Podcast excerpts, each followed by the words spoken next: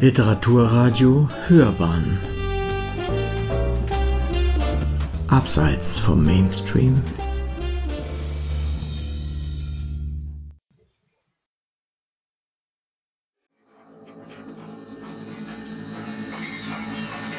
Heute geht es um einen Giganten der Science Fiction.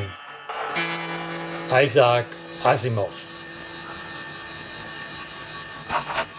Isaac Asimov hat nicht nur Science Fiction geschrieben, in gewisser Weise war er ein Repräsentant des Genres und weit über dieses hinaus bekannt. Er war gleichermaßen beliebt wie fleißig. Man könnte sagen, er war schier unglaublich fleißig, denn er hat etwa 500 Bücher geschrieben in seiner Karriere, die ja, etwas mehr als ein halbes Jahrhundert gewährt hat. Wobei man muss einschränken, die 500 Bücher, da zählen auch die hinzu, die er nur herausgegeben hat.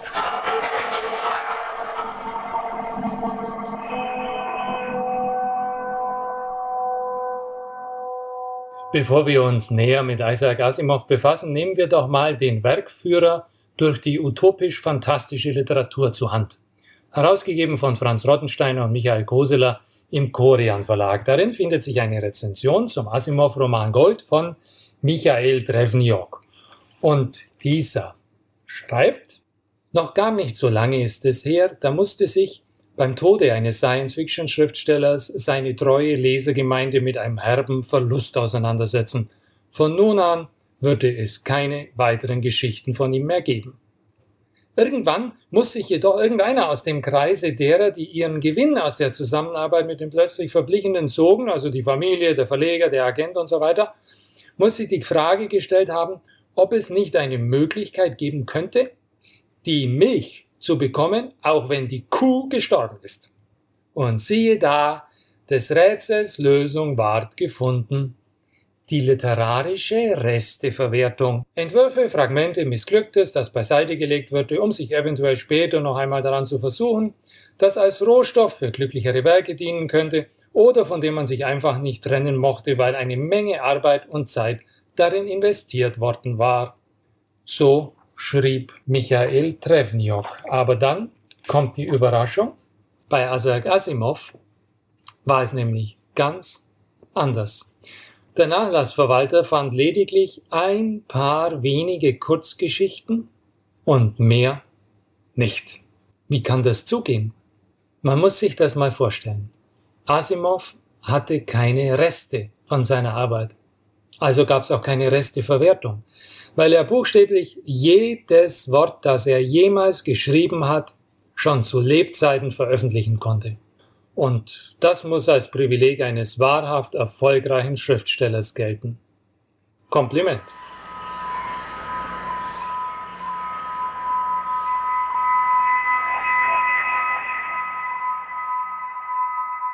Es geht nicht nur darum, dass ich mich um dich sorge, und nicht will, dass dir Schaden zugefügt wird. Die ganze Menschheit hängt von dir ab. Mach dir meinetwegen keine Sorgen. Ich bin nur ein Mensch. Mach dir um Milliarden Sorge. Diese Worte lässt Asimov einen irdischen Detektiv sagen an die Adresse eines gewissen außerirdischen Roboters. Der Auftrag, sich um die über die ganze Milchstraße verbreitete Menschheit zu sorgen, wird für den Roboter Daniel Olivath zum kategorischen Imperativ seiner Existenz. Was hier mit hochtrabendem Anspruch daherkommt, ist in Wirklichkeit nicht mehr als der Rahmen eines kleinen Märchens, bekannt geworden als Foundation Zyklus. Isaac Asimov hat mit dem Foundation-Zyklus einen Longseller geschaffen, auf den sich etliche Verlage auf allen Kontinenten stützen konnten und beachtliche Einnahmen erzielten. Zusammengehalten wird das Riesenwerk von Asimov durch die Figur des Daniel Olivath, ein telepathisch hochaktiver Roboter, der sensibel gefährliche Entwicklungen sondieren kann, diese extrapoliert und sie in der Zukunft gegebenenfalls umlenkt, indem er die Gehirne von Generälen, Fürsten und Kaisern manipuliert.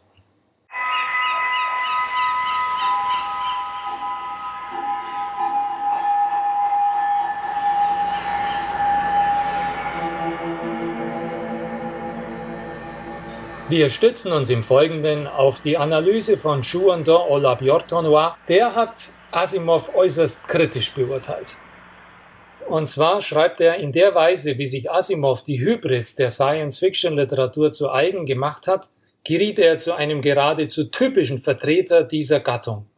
Und Olabyortonois zitiert dann eine Interviewpassage, worin Asimov sagte, Wenn ein mechanischer Verstand konstruiert wird, der dem menschlichen Verstand gleich ist, dann haben wir eine Maschine vor uns, die ein Mensch ist.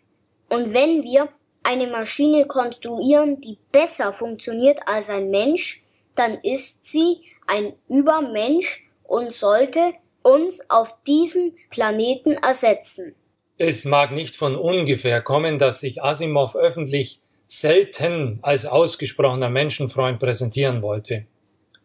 Den Wunsch nach Ersetzung der gegenwärtig lebenden Menschengeneration durch etwas Besseres oder etwas Verbessertes teilt mit ihm mindestens einer der von ihm bewunderten Forscher auf dem Feld der künstlichen Intelligenz, nämlich der KI-Vordenker Marvin Minsky, dem Asimov übrigens den Band Der Aufbruch zu den Sternen gewidmet hat.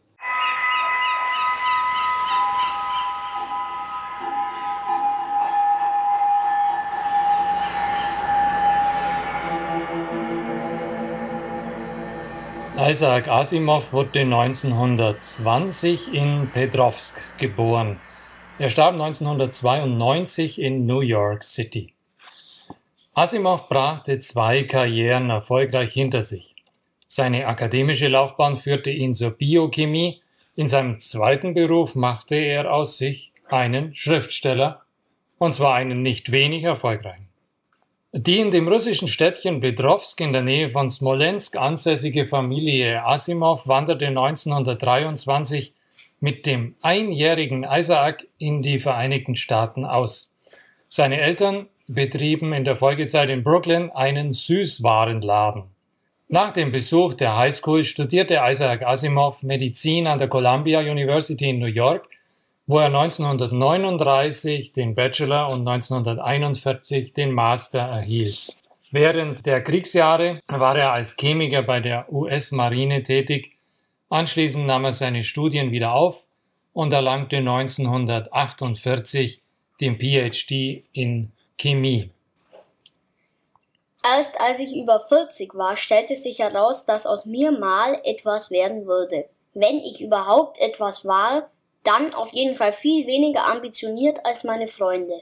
Ich hatte an sich keine große Zukunft. Ich war absolut zufrieden damit, Fiktionen zu schreiben, auch wenn sie nicht viel Geld einbrachten und nur von wenigen Menschen gelesen wurden.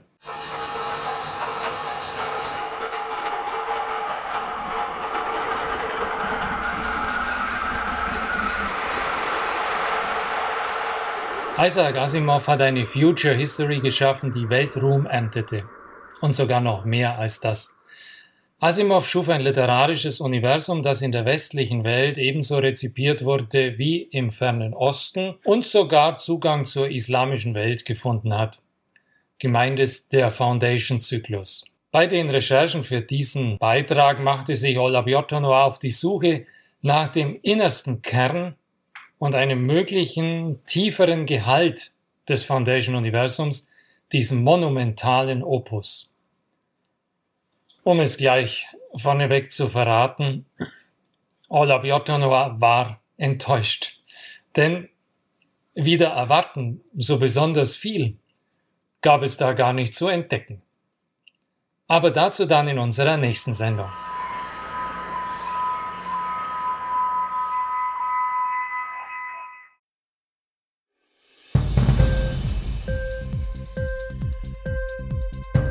Dir die Sendung gefallen?